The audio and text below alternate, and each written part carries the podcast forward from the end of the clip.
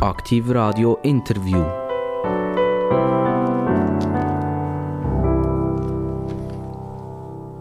Bing hat es gemacht und immer wenn man Bing macht, dann wisst ihr, es sind interessante Gäste bei mir.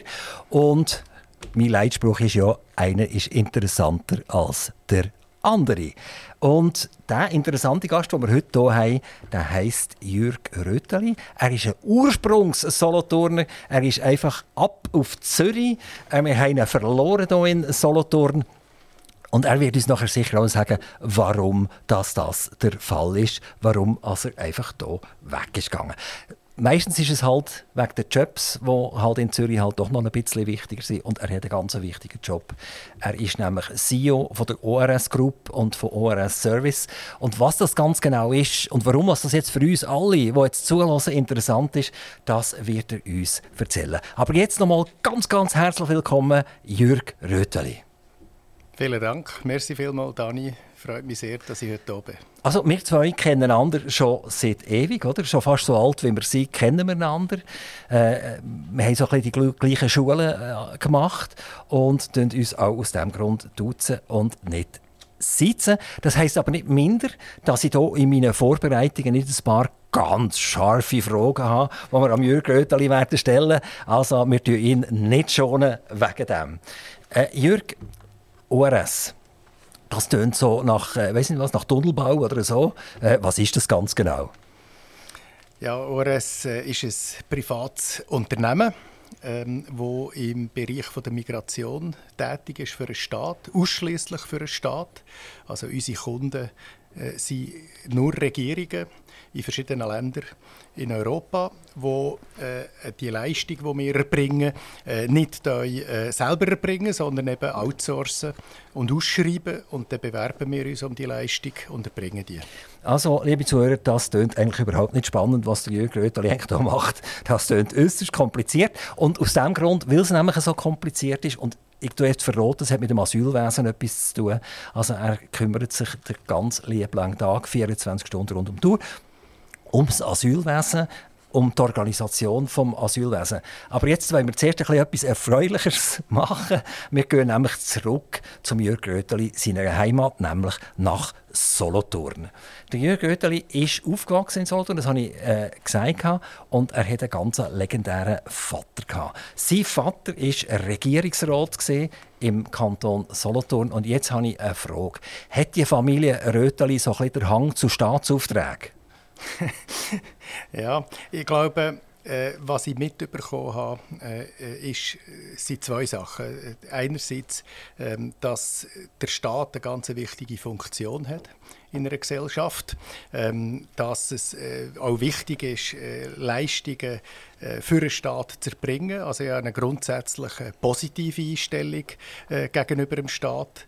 Und der, der ganze Service Public äh, ist natürlich äh, bei uns daheim sehr stark auch thematisiert worden. Also mein Vater ist ja nicht nur Regierungsrat er ist vorher Staatsschreiber gewesen, ist vorher sehr lange Richter gewesen, eigentlich sein ganzes Leben lang für den Staat geschafft.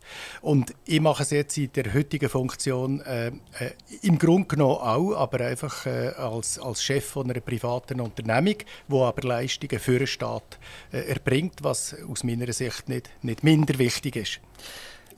In der Schweiz haben wir etwa 5,5 Millionen Leute, die arbeitstätig sind. Sagen wir jetzt irgendwie so zwischen 20 und 55. Die, die, die Älteren sind natürlich auch noch immer noch arbeitstätig. Aber wenn wir sagen, die, die jetzt am Drücker sitzen, die sind so etwa 5,5 Millionen Leute. Und über 3 Millionen arbeiten direkt oder indirekt für den Staat, im Staat, beim Staat. Das heißt, wenn wir das so ausdrücken, haben wir eine Staatsquote, die über 50 Prozent ist. Die wird in der Schweiz ausgedrückt mit etwa 30, 35 Prozent. Aber wenn wir hier alles dazu nehmen, ist die massiv grösser. Und die ORS wird ja auch nicht zu einer Staatsquote zählt. Also äh, ist es tatsächlich so, dass wenn wir hier jeden Tiefbauer, der noch die Strasse aufreißt im, im Auftrag vom Staat, dann landen wir über 50 Prozent. Jürg, hättest du dir das vorstellen wo du noch jung und knusprig bist? Gesehen? Äh, äh knusprig bist du selbstverständlich immer noch. äh, hättest du dir das vorstellen dass mal über 50 Prozent der Leute direkt oder indirekt vom Staat abhängig sind? Im Prinzip schon. Ähm, äh, ich habe ja äh, in, meinen, in meinen Jugendjahren äh, Jus studiert und äh, dort äh, ist der Bereich Staatsrecht und, und Staatspolitik äh, ganz wichtig gesehen und wir haben das natürlich dann schon ähm, gelernt gehabt, dass das so ist. Der Staat ist immer schon einer der grössten Auftraggeber gesehen, nicht nur im Migrationswesen oder, oder eben im Tiefbau, wo du erwähnt hast, sondern in ganz ganz vielen Bereichen. Der Staat hat die Aufgabe, gewisse Leistungen selber zu erbringen. Das sind alle hoheitlichen Aufgaben. Und äh, ein ganz grosser Teil vom Resten tut er eben auslagern ähm, an, äh, an, private äh, Organisationen äh, und Firmen. Und im internationalen Vergleich äh, ist, ist das immer noch äh, relativ moderat.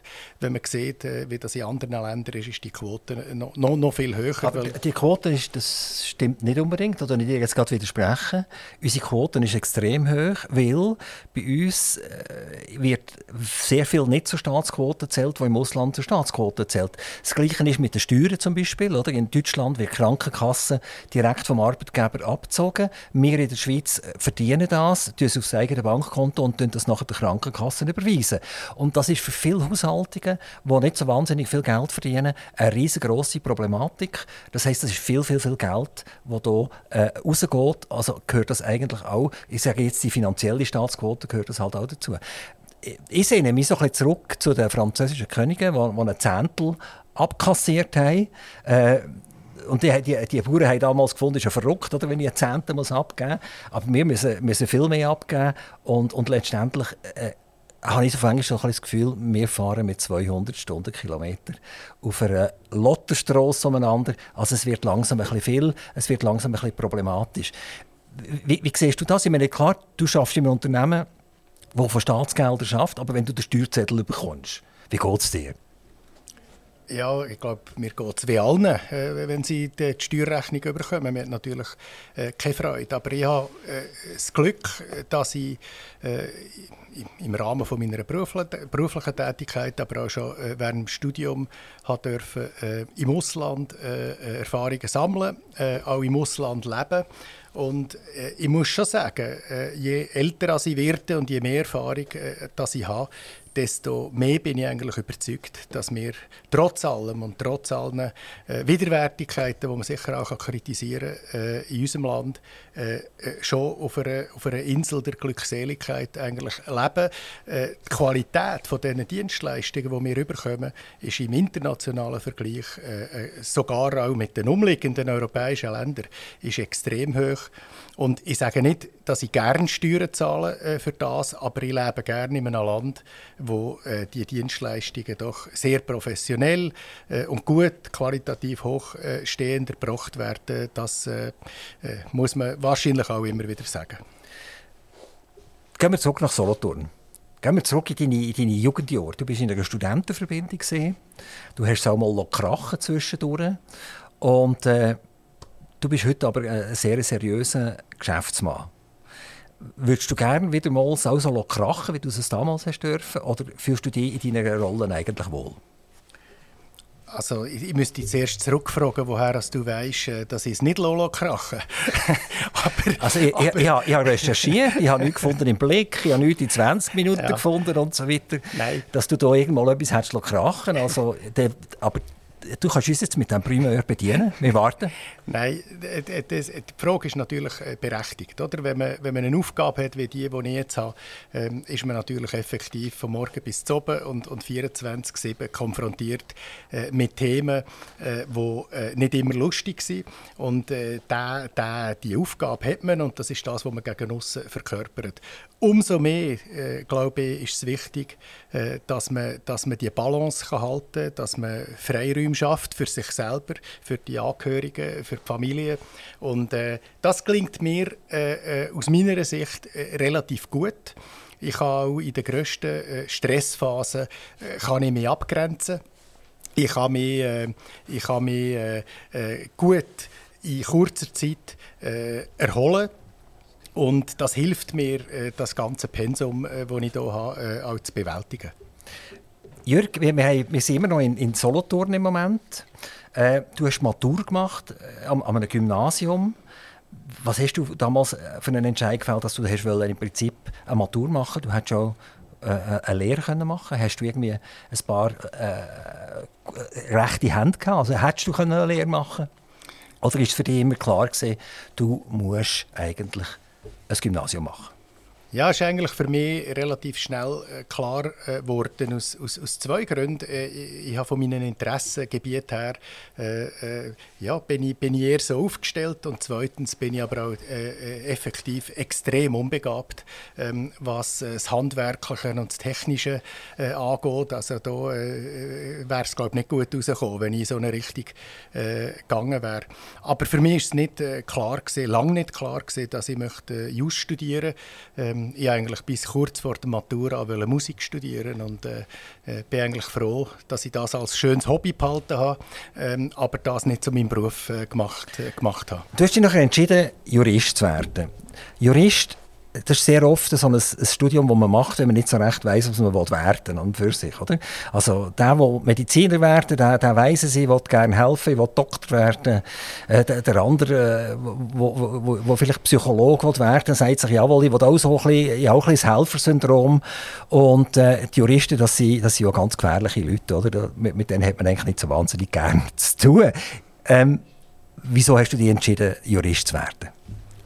Ja, es ist schon ein bisschen durch das äh, Eliminationsverfahren entstanden. Ich habe sehr stark äh, geschwankt zwischen Betriebswirtschaft äh, und Juristerei und habe nachher Just studiert, weil dann doch das Interesse an Staatsorganisation, aber auch Politik und, und, und das Recht als Materie, Recht und Gerechtigkeit, das sind Themen, die mich immer extrem interessiert haben. Was ist Recht, wer kommt Recht über, ähm, äh, was ist eine, eine, eine gerechte äh, Gesetzgebung für ein Land. Das sind schon Themen, die mich immer sehr interessiert haben.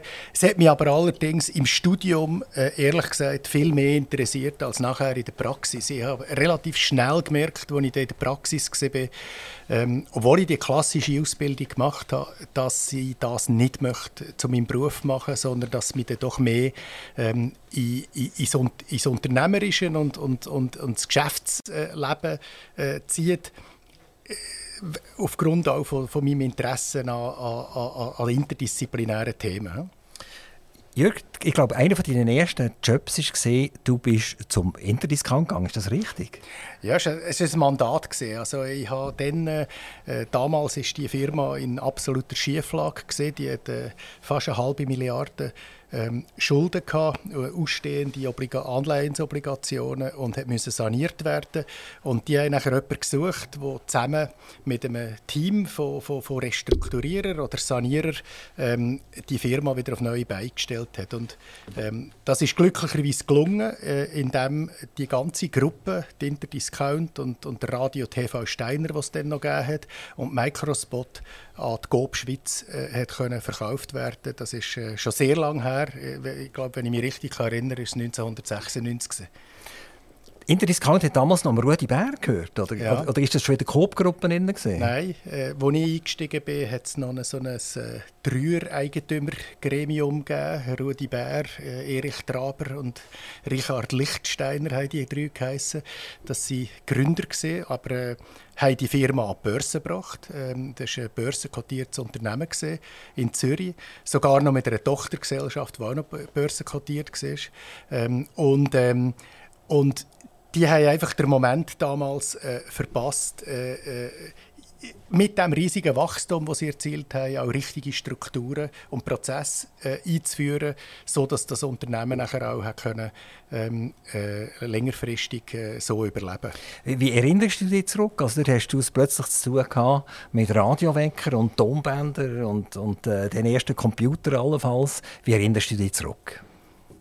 Also ich natürlich selber, ich bin ja nicht im Verkauf gewesen, sondern ich bin der, äh, der, äh, der, der, der Hausanwalt äh, von, dieser, von dieser Firma, der eben zusammen äh, vor allem mit den Finanzverantwortlichen und dem Verwaltungsrat nachher die Sanierung begleitet hat und dann auch den Verkauf an Coop Schweiz. Aber ich habe persönlich ähm, immer schon eine Affinität gehabt zur Unterhaltungselektronik. Das ist glaube ich das Einzige, äh, wo ich habe vorhin gesagt, ich bin technisch komplett unbegabt, aber da habe ich offenbar eine gewisse Affinität und auch eine Begabung. Also ich habe immer alle elektronischen Geräte ohne Bedienungsanleitung können im, im Betrieb nehmen, mache das eigentlich heute noch gern. Ähm, das ist äh, offenbar so ein bisschen, äh, eine kleine Inselbegabung, die ich trotzdem, trotzdem mangelnde, äh, mangelnde Talent äh, im technischen Bereich, äh, Bereich habe. Hey, du hast eigentlich nie wirklich als Jurist geschafft, also du bist nie vor Gericht gegangen und hast jemanden verteidigt, sondern du hast dein juristische Wissen eigentlich immer gebraucht, um in den Firmen äh, äh, so ein gewisses Hintergrundrauschen zu bringen. Ja, nicht ganz. Äh, ich habe natürlich wie alle anderen auch müssen Praktika machen. Ich bin auch als junger Anwalt äh, ein paar Mal äh, vor Gericht erschienen, in Solothurn äh, vor Gericht, in, in Zürich äh, vor Gericht erschienen. Aber äh, wie du richtig sagst, das hat sich also in sehr, ähm, in, auf sehr kleiner Flamme bewegt. Ich habe schnell realisiert, dass diese Art von, von, von Aufgabe nicht unbedingt etwas ist, was ich gerne mache weiß auch nicht, ob ich wirklich so wahnsinnig gut geworden wäre äh, auf diesem Gebiet. Ich habe immer schon sehr viel Interesse gehabt an Strategie, an Finanzen, an Kommunikation, an Marketing und habe das nachher dann glücklicherweise können, äh, realisieren, weil ich, weil ich die Chancen bekommen habe ähm, und, äh, und, und ja, jemand auch vielleicht ein gewisses Talent gesehen hat und, und mir die Aufgaben übertragen hat. Du lebst heute in Zürich ähm, das ist einfach so. Man, man, Zürich das zieht. Zürich ist ein riesiges Zentrum mit ein paar hunderttausend Menschen. Wenn du jetzt das vergleichst, was du früher hast, so ein bisschen Grünraum um dich herum, ein bisschen weißer Stein, ein bisschen Bändchen und doch, wenn wir sagen, eine gewisse, eine gewisse Gemütlichkeit und jetzt bist du in diesem pulsierenden Zürich. Kannst du sagen, das ist, das ist gleichwertig, du willst das eine nicht missen? Oder, oder sagst du, jetzt bin ich eigentlich am richtigen Ort angekommen? Also ich, glaube, ich, ich bin schon am richtigen Ort angekommen, aber ich würde das gar nicht, ich würde es nicht werten und auch nicht äh, vergleichen. Ich finde beides sehr schön. Ich will es auch überhaupt nicht missen. Ich weiß, wo meine Wurzeln sind äh, und, äh, und, und habe auch immer noch äh, natürlich äh, Familien und Verwandtschaft äh, da. Ähm, kommen auch sehr regelmäßig äh, auf Solothurn. Also da, ich mache da, ich mache da keine, keine, keine Bewertung. Ich glaube, ich glaube, so wie man lebt, äh, ist nicht abhängig vom Ort und von der Anzahl Einwohner, sondern das Pulsierende ist wahrscheinlich eher in einem selber drinnen und ich glaube, man kann so ein pulsierendes und aufregendes Leben in Solothurn führen, wie auch ein wahnsinnig langweiliges in Zürich. Also das, äh, äh, glaube ich, glaube ich sollte, man, sollte man gar nicht so äh, auf, auf die Waagschale tun. Jörg Gröteli, bist du ein guter Jasser? nein, nein. Ich glaube, ich, ich, glaube, das letzte Mal, als ich gejasset habe, ist schon sehr, sehr lange her. Ich kann mich erinnern, dass ich oft zusammen mit meinem jüngeren Bruder, äh, mit meinen Großeltern in Engelberg in der Ferien war. Und dort haben wir lang gejasset, aber äh, wie gesagt, das, äh, das ist also, geht zurück auf meine Kindheit. Ich, ich kann mich wirklich nicht erinnern. Also ich, ich frage dich aus dem Grund, weil die Vater, der Regierungsrat war, hat eine gloriose Idee gehabt. Er hat nämlich der Bischof von Basel, der sitzt ja hier in Solothurn. Und äh, er hat dann gesagt, ich mache den Bischofsjass, damit mal die Katholiken und die Regierung wieder zusammensitzen bei einem gemütlichen Trink und bei einem Jass. Und das ist, glaube ich, heute noch der Fall. Also es war eine sehr gloriose und gute Idee. Gewesen. Das ist ja etwas, wo man vielleicht auch den Kriegsparteien und weiss nicht, alles können sagen sitzen doch mal zusammen und machen den Jass miteinander und, und reden wieder miteinander. Ähm, ist dein Vater eigentlich ein sehr geselliger Typ gewesen? Ich würde nicht sagen im herkömmlichen Sinn gesellig oder, äh, oder, oder äh, auch nicht jovial, aber äh, er hat, er hat Menschen gern gehabt. Das ist gar nicht möglich, so eine Aufgabe äh, zu erfüllen über so eine lange Zeit. Ist ja fast 20 Jahre äh, in, dieser, in dieser Regierung gesehen. Wenn man nicht gerne auch äh, mit Leuten zusammen ist, gerne in der Öffentlichkeit steht. Aber er ist nicht der klassische gesellige geselliger Mann gewesen, so wie ich ihn in Erinnerung habe. Er ist vom Charakter her auch eher, äh, äh, was vielleicht erstaunt, wenn jemand immer so in der, in der Öffentlichkeit gestanden ist und auch äh, ja, im Militär eine Karriere gemacht hat. Er ist eher ein introvertierter Charakter gewesen, ein stillen und introvertierter im Privaten, einer, der sehr viel gelesen hat. Der jede Woche zwei Bücher gelesen ähm, äh, und ist eigentlich am, am, am wöhlsten gesehen, wenn er sich mit solchen Themen hat können, können beschäftigen äh, Philosophie und, und Geschichte und, und Theologie, aber, äh, aber, äh, aber gesellig, glaube ich, äh, wäre nicht, wär nicht der treffendste Ausdruck. Es gibt ja viele Söhne, die ihrem Vater beweisen dass sie besser sind als der Vater. Jetzt, er hat eine tolle Karriere hergelegt. Er ist, äh, du hast gesagt, er war zwar immer beim Staat. Gewesen. Das ist so jetzt ein bisschen relativieren, selbstverständlich. Aber er hat eine tolle Karriere vom Staatsschreiber nachher zum Regierungsrat, ist in ganz vielen Gremien gesessen und hat doch die Region rund um den Kanton Solothurn sehr stark beeinflusst bist du ein Nacheifer und das jetzt nicht im negativen Sinn, sondern, sondern eher im Sinn von mein Papi, der hat etwas erreicht, der hat, der hat man alle haben wir kennt, äh, der ist toll gewesen, etc. Mir muss es eigentlich genau gleich gehen. Nein, nicht in dieser, es, es hat sicher Parallelen, aber nicht in dieser, nicht in dieser Art. Ich glaube, was, was ich mitbekommen habe ähm, äh, von meinem Vater, ist, dass wenn man etwas macht, dass man das äh, gut machen will, dass man sich einsetzt dafür und, und wenn man das nicht kann ähm, oder nicht will, dass man dann besser etwas anderes äh, macht. Also ich glaube, äh, so eine ein Gefühl von, von Disziplin und, und, und, und Einsatzwillen, das habe ich sicher mitbekommen. Aber ich habe auch nie jetzt das Gefühl gehabt, ich stehe im Konkurrenzverhältnis. Aber vielleicht, vielleicht auch darum äh, nicht auch so eine gleiche Karriere eingeschlagen. Also ich finde das immer noch schwierig, ähm, wenn man so in der direkten äh, Nachfolge äh, steht ähm, das hat man ja schon gesehen bei ganz vielen anderen Leuten, ähm, die immer verglichen werden. Ich eigentlich den Vergleich nie äh, so direkt äh, wollen und, und bin eigentlich darum auch wahrscheinlich äh, unbewusst äh, auch in eine andere Richtung äh, gegangen. Der Vater Jurist, die Bruder Jurist, du Jurist, das ist schon eine Häufung. Ja, und es hat noch diverse andere in der Familie. Äh, ich auch noch, meine älteste Tochter ist auch Anwältin in, äh, in Zürich äh, mittlerweile. Ich glaube, dass das sind Sachen, vielleicht das Interesse wo, wo, und, und eine gewisse Prägung, die bis zu einem gewissen Grad sich übertragen. Ähm, Interessant ist ja das, was du vorher erwähnt hast, dass Juristerei fast alles wieder offen lässt. Und äh, eben, man kann Anwalt werden, man kann Richter werden, man kann Politiker werden, man kann aber auch ganz etwas anderes machen, man kann in die Wirtschaft gehen. Ähm, es ist so ein Studium Generale, wie man, wie man sagt, äh, ein Grundlagenstudium, wo fast noch, fast noch alle Wege offen lässt. Und ich, ich glaube, eben mit 18, 19 ist das auch gar nicht so schlecht. Ähm, das lädt einem noch einen gewissen Reifeprozess äh, zu ähm, und, äh, und, und man, hat, man hat mit dem ja, viele viel Möglichkeiten später.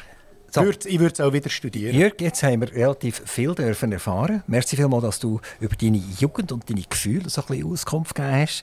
Und jetzt werden wir eigentlich den zweiten Teil anpacken. Und das ist deine jetzige Berufung oder die jetzige Beruf. Du bist CEO also Chief Executive Officer und Verwaltungsratspräsident von der Firma ORS. Und die ORS die sind zwei Firmen. Eins ist die ORS Group und das andere ist die ORS Service. Du kannst mich nachher noch korrigieren, sollte das nicht stimmen. Und euch Angebot, da geht es immer um Menschen. Und es geht um Menschen, die nicht hier ansässig sind, sondern Menschen, die in die Schweiz reinkommen, weil sie irgendein Problem haben, irgendeinem Land man sagt dem Flüchtling, die flüchten hierher. Und äh, flüchten kann man ja immer aus verschiedenen Gründen. Es kann sein, dass sie politisch verfolgt werden. Es kann sein, dass ich nicht in die Armee will. Es kann sein, dass die Wirtschaft in meinem Land nicht so funktioniert. Aber das ist ja nicht an euch, das herauszufinden, sondern wenn jemand in die Schweiz kommt und sagt, ich bin Flüchtling, dann ist er das mal a priori, er ist zwar noch nicht angenommen, Flüchtling, aber erstmal. Und jetzt muss er irgendwie in eine Struktur hineinkommen. Und jetzt würde mich das eigentlich mal wundern, weil ich verstehe es nicht mehr. Ich verstehe nicht mehr, was hat der Bund für Aufgaben, was hat der Kanton für Aufgaben, was hat die Gemeinde für Aufgaben und was hat die ORS für Aufgaben. Kannst du das, ohne dass wir jetzt noch drei Stunden senden müssen, das irgendwie ganz kurz zusammenfassen, dass wir wissen, von was wir reden? Ja, das mache ich gern ähm, und versuche es so kurz wie möglich zu machen. Es ist effektiv nicht ganz ähm, einfach zu erklären. Du hast recht, in der Schweiz sind die zwei Firmen. Wir haben ja noch Tochtergesellschaften in äh, diversen anderen europäischen Ländern. Aber das System ist eigentlich, ist eigentlich so, dass jemand ähm, äh, anlandet oder in ein Land reinkommt und dann nicht sagt, ich bin Flüchtling, sondern er, er, sagt, er sagt eigentlich Asyl. Und vom Moment an, wo er das sagt, äh, startet das Verfahren. In der Schweiz ist das so, dass er dann äh, registriert wird in einem sogenannten Bundesasylzentrum. Das heißt, da, der erste äh, Aufschlag sozusagen ist eben beim Bund und dort wird das Verfahren gestartet. In der Regel äh, sollte das äh, nach 140 Tagen abgeschlossen sein. Und in dieser Zeit entscheidet sich, ob jemand eine sogenannte Bleibeperspektive hat oder nicht. Wenn er eine Bleibeperspektive hat, also wenn man sieht, dass äh, nach der Genfer Flüchtlingskonvention effektiv ein Fluchtgrund vorhanden ist, dann wird äh, die Person nachher an einen Kanton übergeben. Und zwar nach einem Schlüssel. In der Schweiz ist es ein Schlüssel nach der Bevölkerung. In Deutschland ist der, ist der Schlüssel nach Bevölkerung und Bruttoinlandprodukt, äh, eine Mischung zwischen den beiden. Und das heißt, Zürich hat die höchste Quote als grösster bevölkerungsstärkster äh, Kanton. Das sind etwa 17,1 oder 2 Prozent. Und so tut sich das nachher äh, verteilen.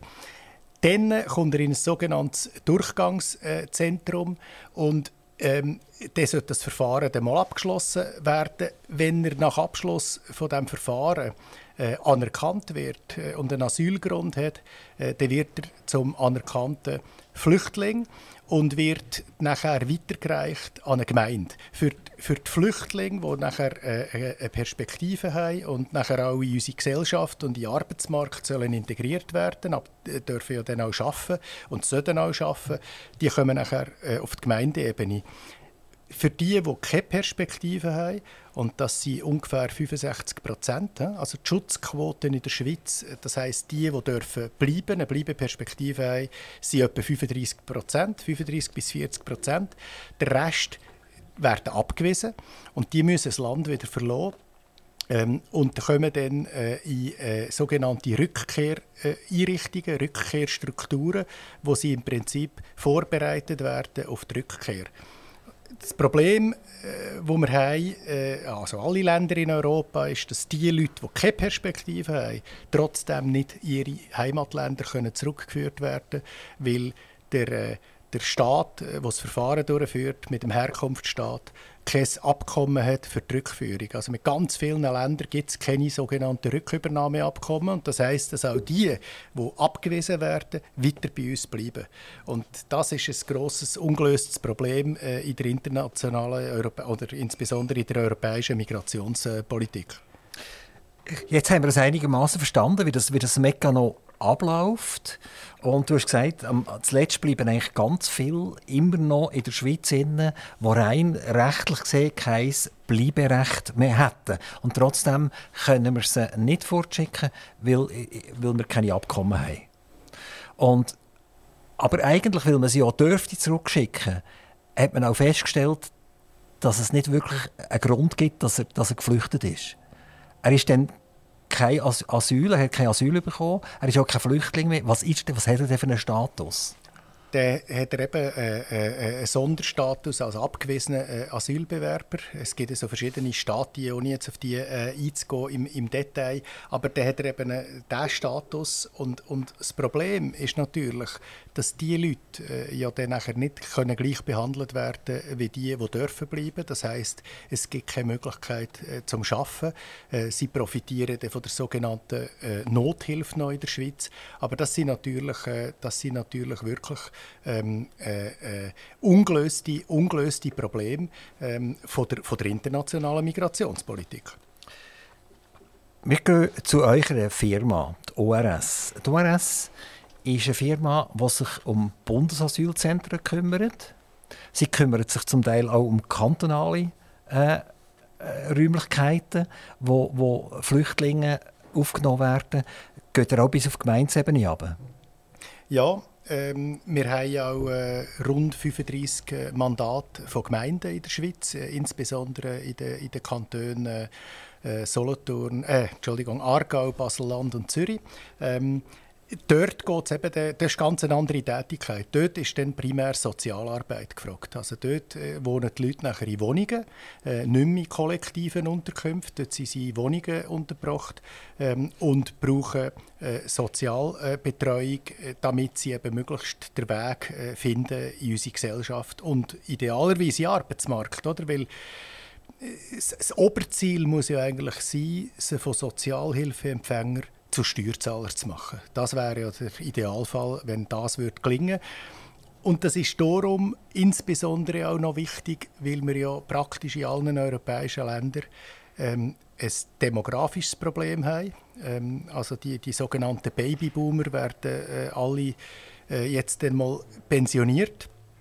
Plus, äh, wir haben äh, akuten Fachkräfte- und Arbeitskräftemangel. Also in der Wirtschaft, und wenn die Konjunktur so weitergeht, werden in der Wirtschaft in, in Kontinentaleuropa über kurz oder lang Dutzende von Millionen, also sind wirklich die Zahlen, Dutzende von Millionen von Arbeitskräften äh, fehlen, insbesondere auch in Berufen, wo äh, nicht so hohe Qualifikationen gefordert sind. Ähm, und das ist ein ungelöstes, äh, ist ein Kann es fast Problem. sein, dass man, dass man da die Abgewiesenen eigentlich bei, bei sich behalten, um Art wie ein Reservoir zu behalten, dass sich wieder geschaffen werden kann und dass nicht plötzlich die Leute fehlen? Die, also die Abgewiesenen eben, eben natürlich nicht, weil die nicht dürfen, nicht dürfen arbeiten, weil, die ja eben, äh, äh, weil man da keinen kein sogenannten Pull-Effekt erzeugen dass immer mehr Leute kommen, die keinen Fluchtgrund haben ähm, ähm, und nachher abgewiesen werden und nicht können zurückgeführt werden. Aber alle die mit dieser Bleibeperspektive, also die rund 40 Prozent von denen, die kommen, Dort wäre ja eigentlich das Ziel, dass die so schnell wie möglich den Weg finden in die Gesellschaft und in den Arbeitsmarkt. Ist übrigens auch eine von der, äh, sicher eine von der äh, äh, Elemente, wo äh, viel, viel äh, Kriminalität, wo es ja gibt, äh, Kriminalität tut, verhindern. Jetzt kommen wir zu einer der Gretchenfragen. Die ORS ist eine private Gesellschaft. Das ist eine Aktiengesellschaft, die gehört irgendjemandem, da kommen wir nachher noch darauf zurück. Warum übergibt der Staat dir und deiner Firma oder eurer Firma die Mandat, Bundesasylzentren zu führen, kantonale Zentren zu führen, auf Gemeinsebene Sozialdienstleistungen zu erbringen? Ähm, ist der Staat schlichtweg eigentlich zu schwach? Ist er nicht in der Lage dazu? Will er nicht? Oder tut ihr preisgünstiger produzieren, als wenn der Staat das selber würde machen es ist eine Kombination von all dem, was du, was du erwähnt hast. Ähm, ich könnte, ich könnte auch ganz äh, plakativ sagen, er übergeht es uns, weil wir die Besten sind, aber das wäre das wär, äh, vermessen, äh, so, etwas, so etwas zu sagen. Nein, äh, der Staat kann unter staatlichen Bedingungen die die Schwankungen und die, die, die Volatilität, äh, die es gibt in diesem Flüchtlingswesen unter staatlichen Bedingungen gar nicht richtig äh, abfedern. Oder? Äh, ein Beispiel, äh, wo der Ukraine-Krieg äh, ausgebrochen ist, äh, letztes Jahr ähm, am, am 24. Februar. Äh, seitdem haben wir 1300 Leute angestellt ähm, in unserem Unternehmen. 1300 Leute in diesen vier Ländern der Großteil in der Schweiz, äh, weil einfach so viele neue Zentren haben müssen eröffnet werden und so viele Leute zu uns gekommen sind. Das, das aufzubauen und über über die Jahre dann auch wieder zurückzufahren, das kann, das kann der Staat nicht unter staatlichen Bedingungen. Also du bist eigentlich ein ganz glücklicher Mensch. Du bist nämlich ein CEO von einer extrem prosperierenden Firma, von der ORS. Die ORS hat ein Gut und das Gut heißt Flüchtling. Äh, Flüchtlinge gibt es dann, wenn Ärger ist auf der Welt, wenn Kriege sind, wenn Diktatoren irgendwie um sich äh, greifen und die Leute ins Gefängnis gehen etc. Dann gehen die Leute fort und landen unter anderem in der Schweiz. Und ich sage es jetzt, wie es halt ist. Das Wort Kriegsgewündler, das klingt äh, sehr negativ, aber eigentlich seid ihr eine Firma, je schlechter dass es den Ländern auf der Welt geht und je mehr Leute flüchten, je besser geht es euch. Das ist äh, natürlich eine einseitige Betrachtung, ähm, äh, ich, ich so nicht teile. Ähm, aber ich, mache ein anderes Beispiel. Oder? Wenn es einen strengen Winter gibt äh, in, den, in den Bergen und, ähm, und das Regionalspital äh, im Wallis oder im Kanton Graubünden äh, ganz viele äh, Unfallopfer versorgen, geht es im Spital ähm, oder in der Privatklinik auch besser und, und, und sie profitieren äh, davon. Ich glaube, unser Gut ist nicht die Flüchtlinge oder unser Gut ist nicht ähm, das Profitieren von Krisen, sondern unser Gut ist, äh, oder unsere, unsere Leistung ist, dass wir äh, eine ganz professionelle, gute Dienstleistung anbieten im Staat, damit er mit solchen Krisen äh, überhaupt umgehen kann.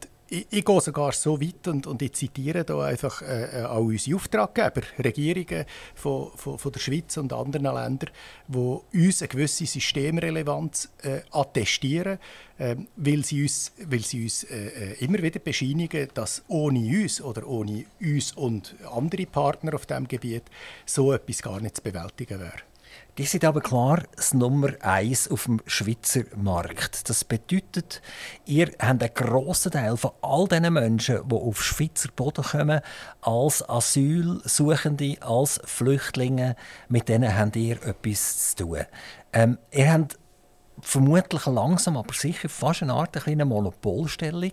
Das heißt, dass wenn jemand kurzfristig jemanden braucht, also wenn jetzt der Bund kurzfristig jemanden braucht, dann seid fast nur ihr in der Lage, die Kapazitäten zu bieten und dann wird euch das Auftragsvolumen vom Staat noch grösser.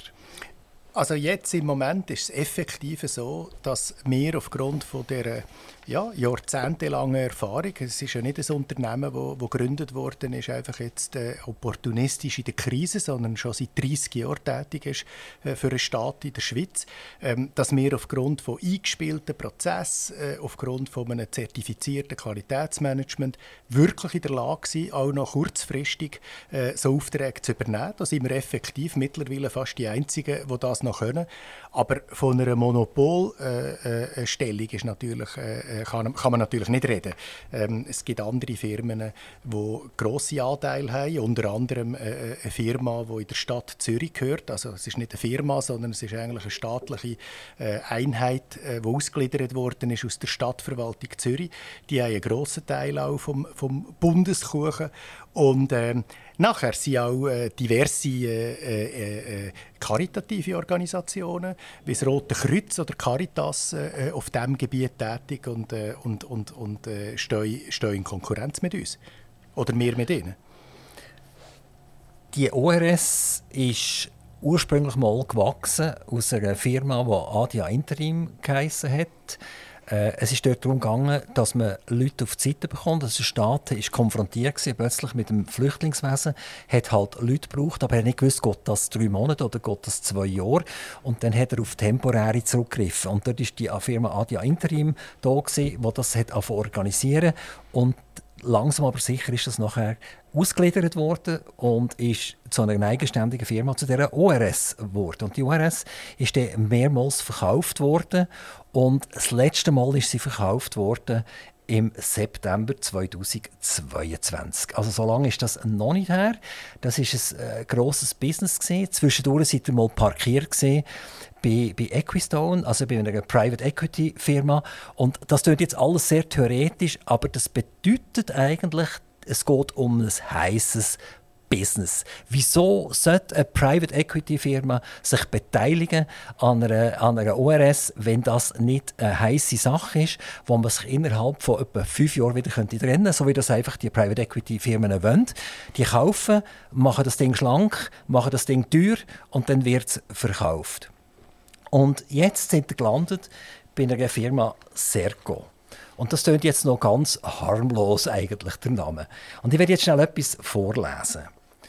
Es wird darauf vertraut, dass Serco im Auftrag von Militärorganisationen in den USA, Großbritannien, Australien und dem Nahen Osten kritische Unterstützungsdienste erbringt und sensible Einrichtungen betreibt, die sowohl im Land als auch eingebettet in stationierte Streitkräfte auf der ganzen Welt tätig sind. Und jetzt kommen wir doch zu einem riesengroßen Problem. Ich bin das recherchieren. Ich habe geschaut, wo die sehr gut überall tätig ist. Ähm, das ist ganz klar kriegsunterstützend. Das ist ganz klar militärunterstützend. Die Firma macht gegen 5 Milliarden Umsatz.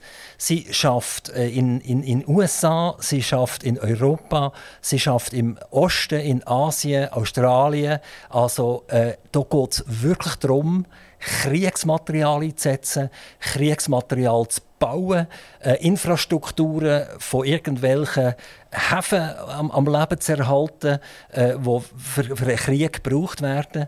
Und jetzt ist es so weit, dass ihr eine hundertprozentige Tochter geworden seid von dieser Serco. Und jetzt tue ich das ganz schnell zusammenfassen und dann, Jürg, ist das Wort wieder bei dir.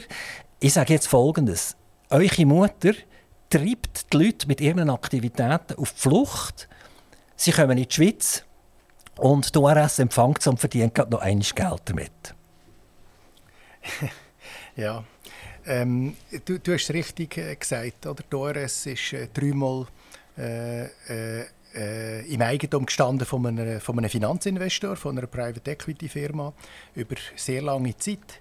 Und ähm, Unsere vorhergehenden Eigentümer ähm, haben nachher, äh, nach ihrem äh, Ablauf ähm, sich mit der Frage konfrontiert gesehen, was ist der richtige Eigentümer äh, für die Zukunft. Und wir sind zusammen mit dem früheren Eigentümer zum Schluss gekommen, dass die ORS eine dauernde Heimat braucht und nicht ein viertes Mal ähm, an einem Ort landet, wo man schon zum Voraus weiß, dass es nach fünf oder sieben Jahren wieder einen Eigentümerwechsel gibt. Obwohl ich muss sagen, äh, wir sind äh, von unserem, äh, also das, was ich erlebt habe, von unserem früheren Eigentümer äh, sehr gut unterstützt worden in unserer Entwicklung und auf unserem Weg.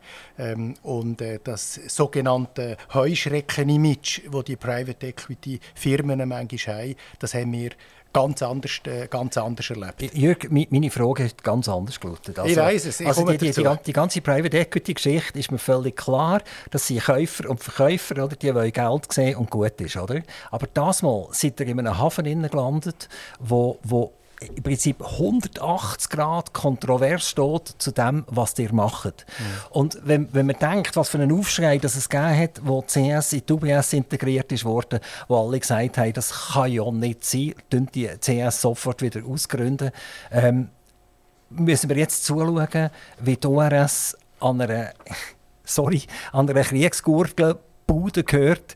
Und das kann es einfach schlechtweg nicht sein. Also da hätte ich einfach ein mega schlechtes Gewissen. Jeder Franken Dividende, der an eure Mutter fließt, ist eigentlich investiert in eine Richtung, wo euch eurem Engagement 180 Grad entgegenläuft. Das ist, das ist wirklich nicht so. Das ist wirklich nicht so. Äh, Circo hat diverse Aktivitäten. Du hast es ein paar genannt. Äh, sie sind im Bereich äh, von, von, der Raumfahrt tätig. Sie sind im Bereich von internationalen Organisationen tätig. Zum Beispiel für das CERN äh, in der Schweiz schon sehr lang. Äh, sie sind im Bereich äh, von der Immigration tätig. Sie haben diverse Aktivitäten, die ganz genau gleich sind wie die, die wir haben. In Australien, in England, sehr gross auf diesem Gebiet.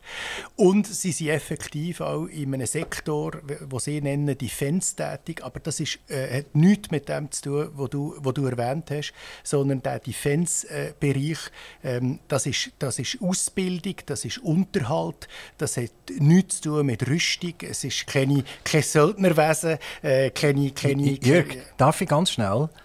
Asien-Pazifik, Webseite von Sergo. Hm? Ich lese vor.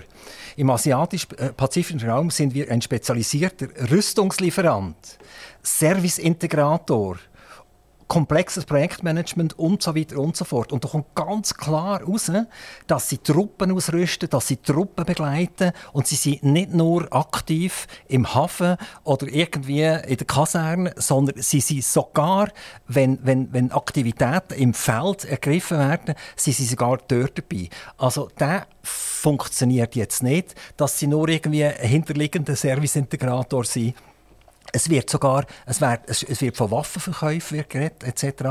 Also da scheint mir doch äh, jetzt noch ein, riesengroßer Erklärungsbedarf. Du bist selber dabei gewesen, wo der Verkauf eingefädelt worden ist und eigentlich hättest ja du als ORS mit 200 Stundenkilometern nicht fahren sollen, sondern bremsen.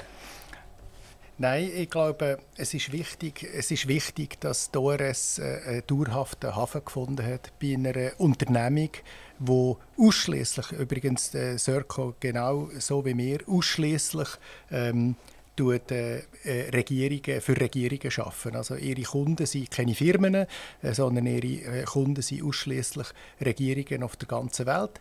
Ähm, sie haben auch ähm, ein, ein, ein, Werteverständnis im Umgang äh, mit, ihren, mit ihren Leuten und, und mit den Leuten, die sie in ihrer Obhut haben, die sehr identisch ist äh, wie unseres. Natürlich, es ist eine riesengroße Firma, wie du gesagt hast, 60, fast 60'000 Leute und 5 Milliarden Umsatz. Äh, da hat es übrigens sicher auch Aktivitäten auf der ganzen Welt, die ich noch nicht alle im Detail kenne. Ich bin ja erst seit kurzer Zeit äh, Teil von dieser Unternehmung mit der ORS. Aber ich, ich, ich, kann glaube schon äh, mit grosser äh, Sicherheit sagen, es ist kein Rüstungskonzern. Also wir, wir, können, wir können weiter zitieren. Wir gehen in den Nahen Osten zum Beispiel, oder?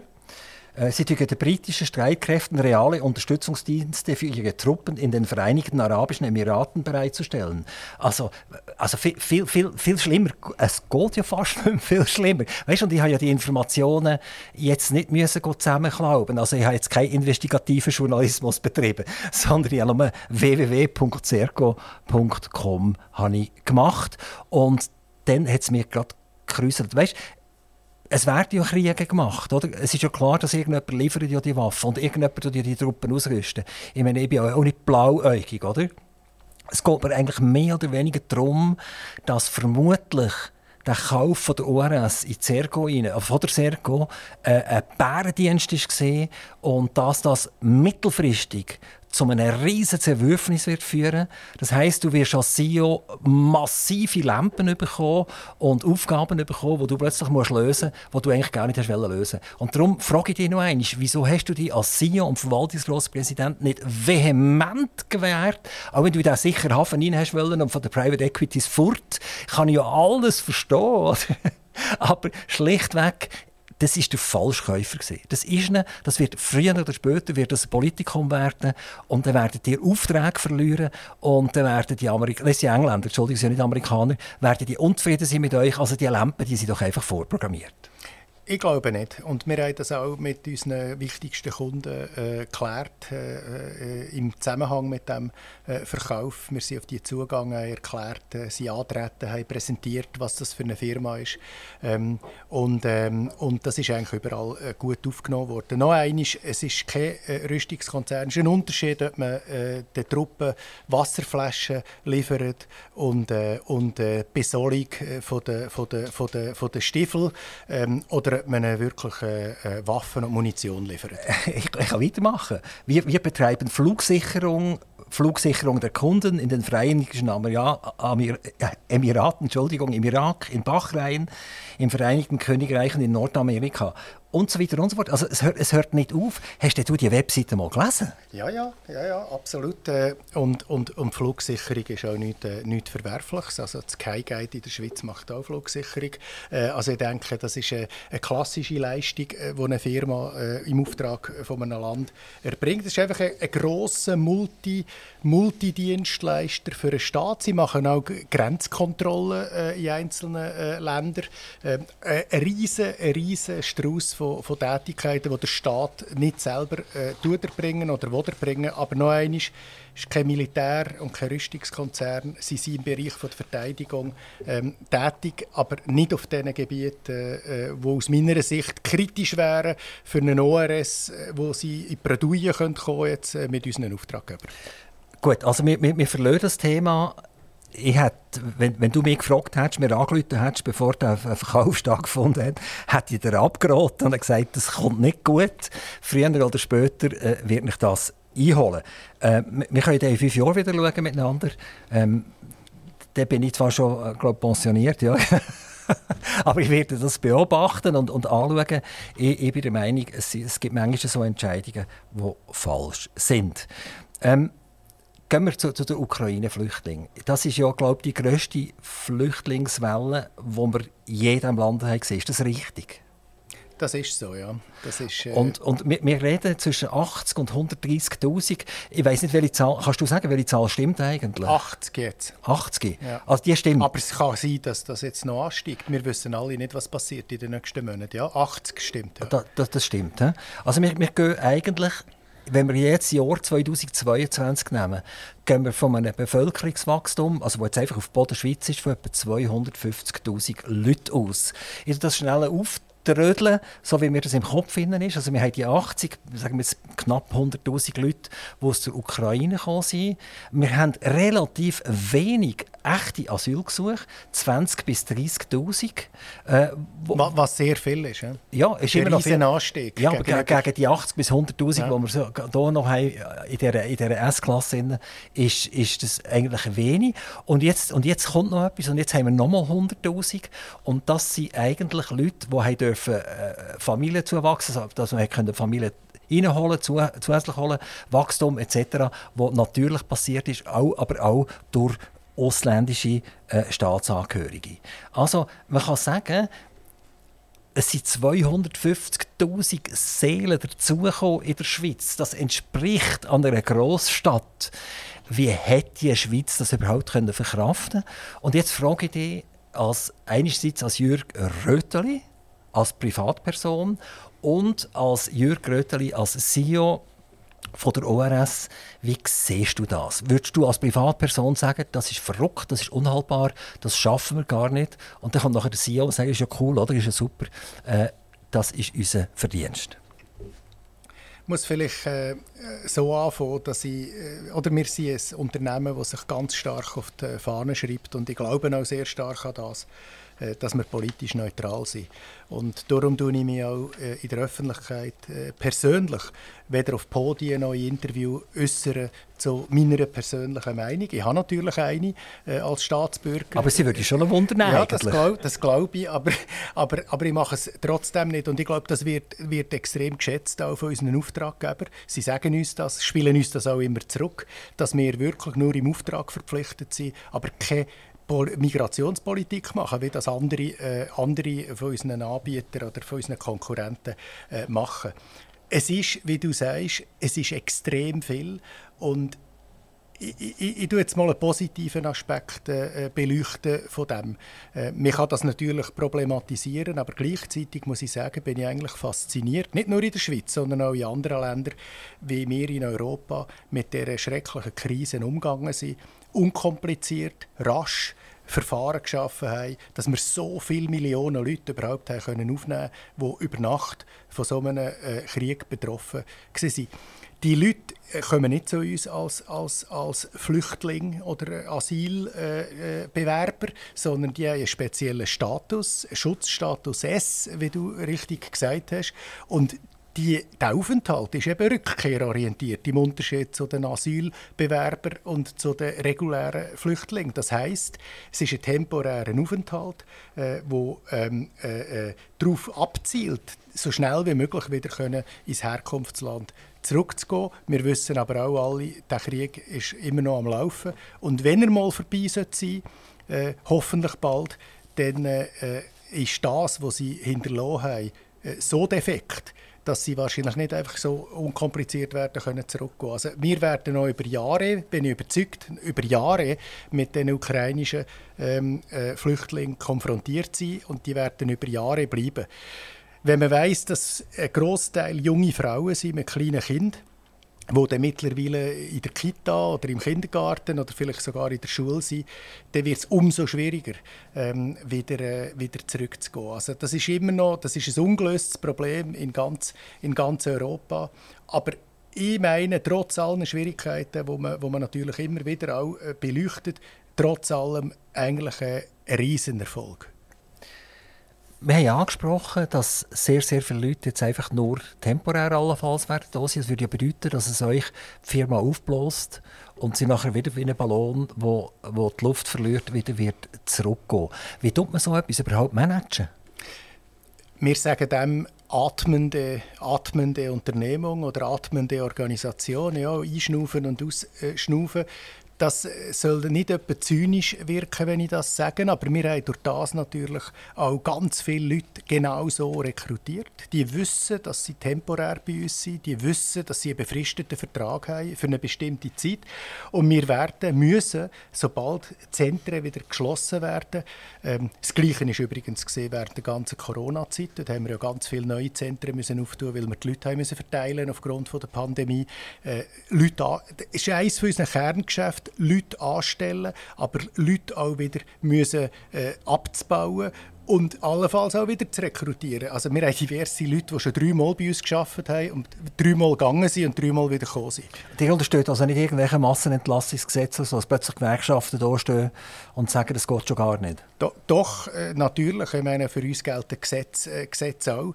Ähm, Massenentlassungen gibt es bei uns auch und dann äh, wenden wir die entsprechenden äh, Verfahren an. Aber wir versuchen das so gut wie möglich ähm, äh, abzufedern, indem wir die Arbeitsverträge äh, versuchen zu synchronisieren mit der Dauer des Mandats und dass es mit Auslaufen des Mandats nachher auch äh, der Arbeitsvertrag äh, äh, ausläuft, ohne, ohne, ohne nachlaufende, nachlaufende äh, Kosten. Die haben 2019 eure Zahlen offengelegt. Es hat einen Zeitungsartikel, den ich im Internet gefunden habe. Das hat man euch sehr hoch angerechnet. Ihr hättet das nicht müssen. Ich glaube, äh, die Staatsorgane haben lieber gehabt, wenn man das eigentlich nicht offenlegt, einfach so direkt. Aber ich nehme an, es war in Anspruch nachher mit euren Kunden zusammen. Die die Zahlen offengelegt und es war dann irgendein Gewinn, gewesen, irgendwie 1, 1,5 Millionen Gewinn, die erzielt wurden. Ist das ein echter Gewinn gewesen, oder ist das ein, ein Schönfärbergewinn gewesen, wo man gesagt jetzt tun wir die Firma so abstrafen, dass sie nur 1,5 Millionen Gewinn macht, dass dass ja niemand in den Sinn kommt, zu sagen, dass sie ja Gewündler, dass sie Asylbewerber Gewündler. Also wir, es, es ist, es ist äh, nicht, ein, nicht ein Reingewinn gewesen. Das ist ein, operative, äh, ein, ein operatives Ergebnis gewesen. Von dem gehen nachher noch Abschreibungen weg und, und, und Steuern und Amortisationen.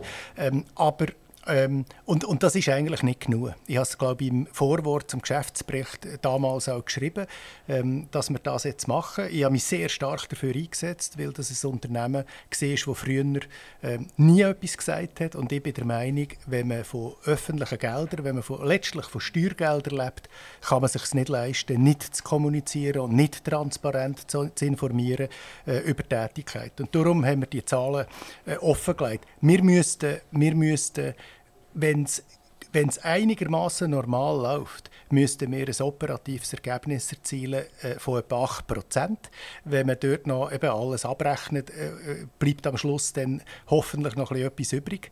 Wir leben nicht von Spenden, wir leben nicht von Subventionen, wir haben keine Defizitgarantie wie andere Organisationen. Wir müssen all das, was wir erwirtschaften, mit den Honoraren, die wir verrechnen können, in in den, in den Regierungen verdienen und müssen es wieder investieren ins Unternehmen, äh, in die Weiterbildung, in die Ausbildung etc.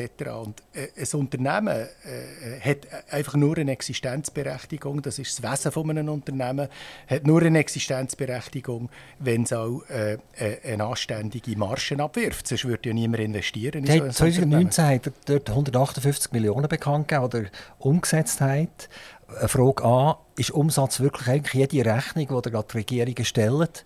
Und die Frage B, wie sieht das heute aus? Ja, es ist, es ist so, dass sie einfach die Einnahmen, die wir haben in den verschiedenen Ländern aufgrund äh, von unseren, von unseren Mandaten, äh, es ist ja immer umstritten bei diesen Dienstleistungsunternehmen, äh, äh, buchhalterisch, was man als zum Umsatz zählt oder, oder nicht. Es hat manchmal auch noch so Durchlaufpositionen, wo man nur gerade Geldgeld einfach weiterverrechnet und das ist immer die Frage, äh, soll das im Umsatz, im Umsatz erscheinen oder nicht. Aber, ähm, aber äh, ja, wir sind, äh, wir sind seitdem ähm, äh, ein bisschen gesund geschrumpft, sage ich jetzt mal, und dann wieder gewachsen. Wir werden äh, in diesem Jahr äh, eher äh, bei 170, 180 äh, Millionen liegen aufgrund des äh, Wachstums Und, und glücklicherweise ähm, äh, ist es auch gelungen, jetzt in diesen administrativen Prozess die so zu straffen, äh, dass wir effektiv hoffentlich äh, am Schluss auch in, äh, diesem Ergebnisbereich liegen von 6, 7 Prozent, wo eben wirklich nötig ist, damit wir längerfristig äh, äh können, können existieren. Das ist äh, insgesamt ein sehr, ist auch richtig so. Ich meine, es ist ein Unternehmen, das von Steuergeldern lebt. Das ist, äh, ist a priori so, dass so ein Unternehmen nicht zweistellige ähm, EBITDA-Margen erzielen kann. Aber so 6, 7 Prozent ist schon so unter Minimum, äh, wenn man längerfristig eine Existenzberechtigung hat. Ihr Gröteli, die Stunde ist umgegumpelt. Es ist wieder blitzartig gegangen. Du siehst, meine Vorbereitungspapiere wären noch dick. Aber ich kann es leider jetzt nicht mehr bringen. Ganz, ganz recht herzlichen Dank, dass du in deine alte Heimat zurückgekommen bist, zu uns im Studio nach Zuchwil bei Solothurn zu Aktivradio. Wir wünschen der ORS und dir persönlich ganz viel Glück. Toi, toi, toi und bis bald. Merci vielmals. Aktiv Radio Interview.